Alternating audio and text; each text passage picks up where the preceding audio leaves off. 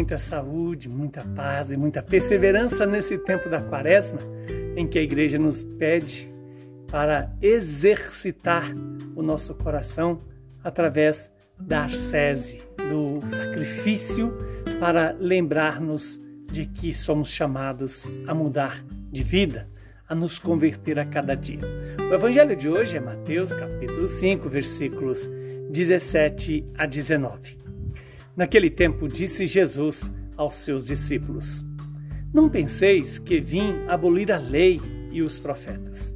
Não, não vim abolir, mas para dar-lhe pleno cumprimento. Em verdade eu vos digo: antes que o céu e a terra deixem de existir, nem uma só letra ou vírgula serão tiradas da lei, sem que tudo se cumpra. Portanto, quem desobedecer a um só desses mandamentos, por menor que seja, e ensinar os outros a fazerem o mesmo, será considerado menor no reino dos céus. Porém, quem os praticar e ensinar será considerado grande no reino dos céus. Palavra da nossa salvação. Glória a vós, Senhor. Louvado seja Deus por esta palavra em que Jesus nos chama a atenção sobre a importância de darmos é, a palavra de Deus presente na lei e nos profetas, o valor, a importância que ela tem. A palavra de Deus, que vai além da lei escrita ou das profecias meramente escritas, mas como força de Deus que inspirou a Escritura e também nos inspira na compreensão desta mesma Escritura como palavra de Deus. Palavra aqui inclui o sopro do Espírito.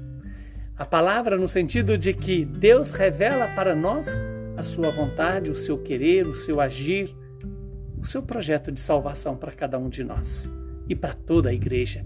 Quando Jesus diz: Não vim é, abolir a lei e os profetas, mas vim dar cumprimento. Mas como é que Jesus cumpre a lei e os profetas? Exatamente no amor e pelo amor. É isso que Deus quer fazer na minha e na sua vida.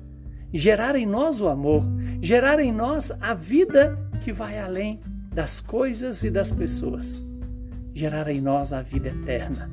E a vida eterna significa exatamente isso, uma vida no amor, para o amor e com o amor que é o próprio Deus.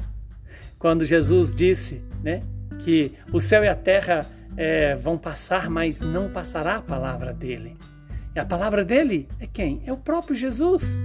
Jesus é a palavra do Pai, é a palavra encarnada no ventre da Virgem Maria.